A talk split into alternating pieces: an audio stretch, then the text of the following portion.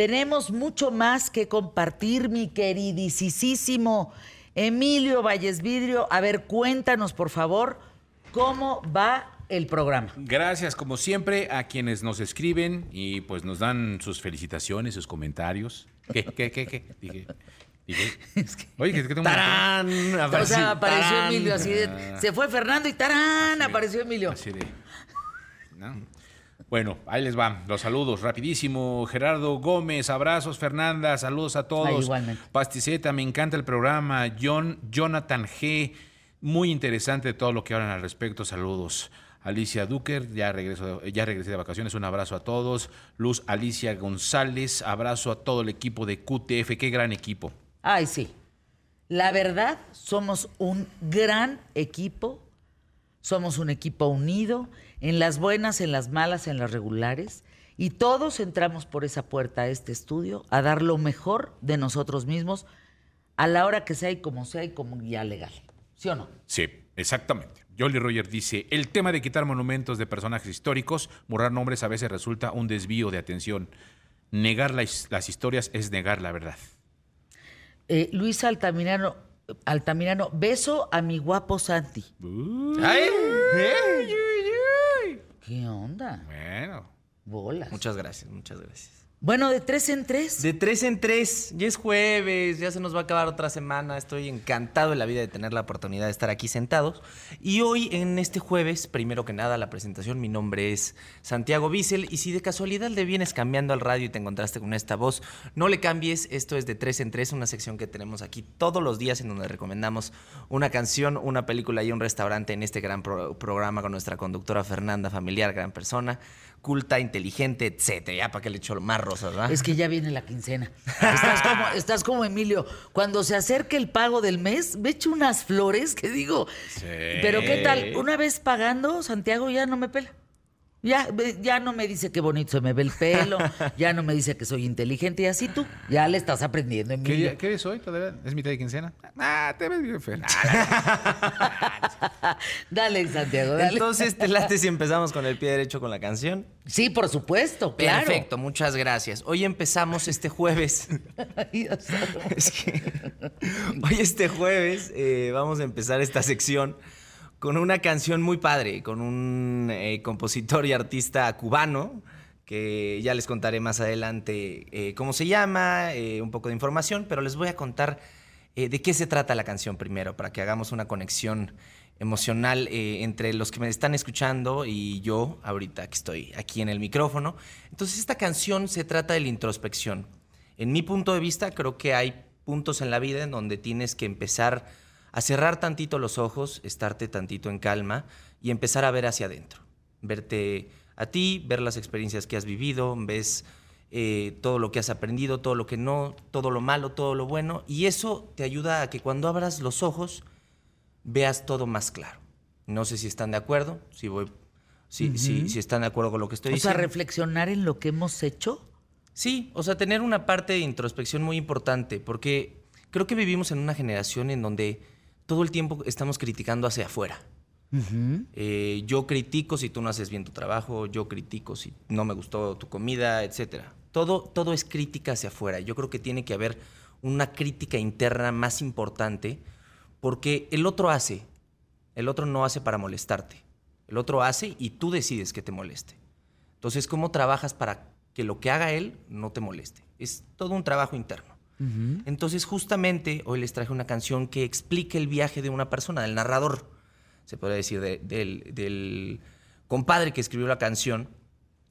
Entonces nos cuenta todas las experiencias que ha vivido y cómo con el tiempo aprende que esas experiencias, la única manera de procesarlas y de saber qué te dejaron es volteando a ver hacia adentro, no hacia afuera.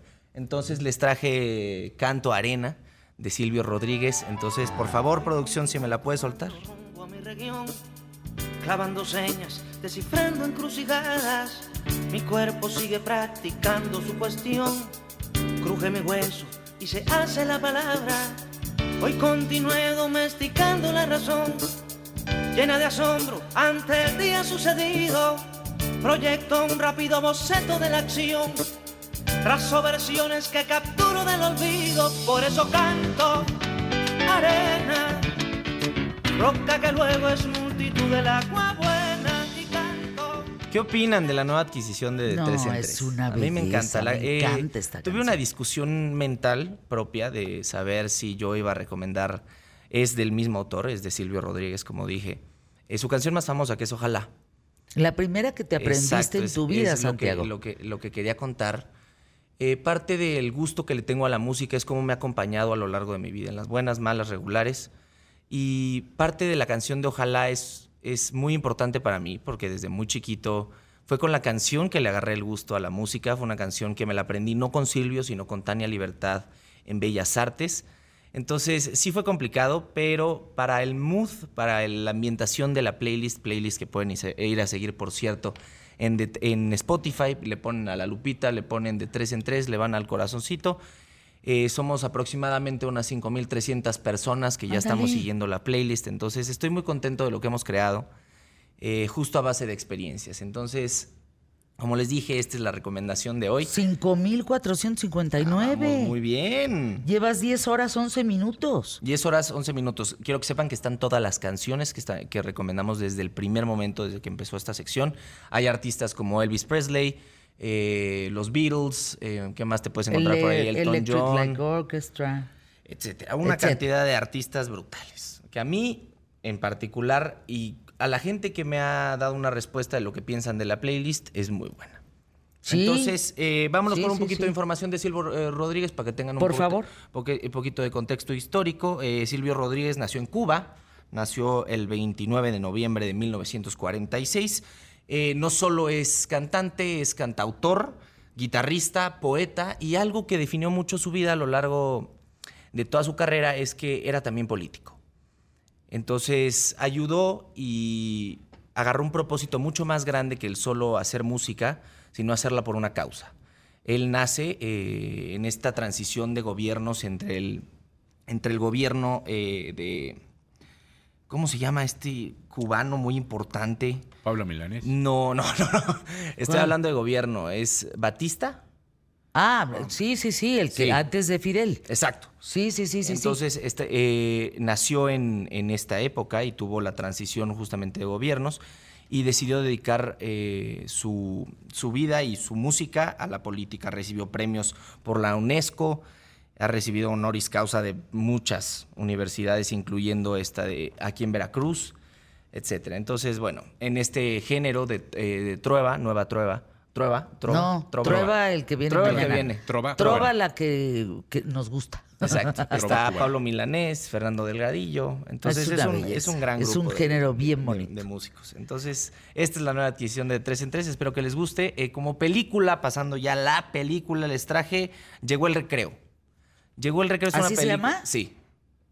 Es una película de la historia de la pandilla de la serie o caricatura de Recreo con los mismos personajes, en donde nos cuentan la historia de TJ, que es el personal, es el, el chavo cool, este que trae la gorrita, eh, siempre tiene sus pequitas, etcétera, donde nos cuenta la historia de cómo todos sus amigos, toda la pandilla lo dejan porque se van a un campamento en verano y él se queda solito. Entonces tiene que aprender cómo matar el tiempo solo y regresa a la escuela en donde se da cuenta que están haciendo un experimento maligno, en donde quieren desplazar la luna para que no exista el verano y todo el tiempo los niños estudien. Entonces va a ser su misión encontrar eh, la razón de por qué lo están haciendo y también detenerlo. Vale mucho la pena, es una película que, como les dije, es de Disney. A mí me trae muy buenos recuerdos porque crecí con esa generación de Disney, de Hannah Montana, todos estos programas Recreo, eh, hay uno Billy Mandy, etc. Entonces, vale mucho la pena, a mí me trae mucha nostalgia y no se la pueden perder. La pueden ir a ver en Disney Plus. Y es jueves de aguachile, Santiago de aguachile, hoy les traje agua y sal. Qué rico. Agua y sal es una cevichería, literal se llama agua y sal cevichería. Es una es una cevichería en donde puedes ir a pedir un aguachile buenísimo que está en Champs-Élysées. Ándale. En Campos Elíseos. Qué rico. ¿El aguachile qué debe de traer? ¿Tiene que picar? Depende, si lo quieres matacruda, sí. Si no, pues puede ser normal. Yo soy una persona que le gusta mucho el picante. No, no, es impresionante. Tú comes mucho chile. No, no como casi chile. ¿eh? No. No como picante, más bien. Sí, porque... Este, no, estoy en medio de dos albureros. No, porque yo iba a decir, el chile en nogada, por ejemplo, sí lo como, pero, pero que no esté picante. O sea, no lo puedo, no lo aguanto. Se me abrieron los ojos así como plato. Son unos montoneros los dos. Paco sea. Paco a continuación. Paco sea. Sea como sea.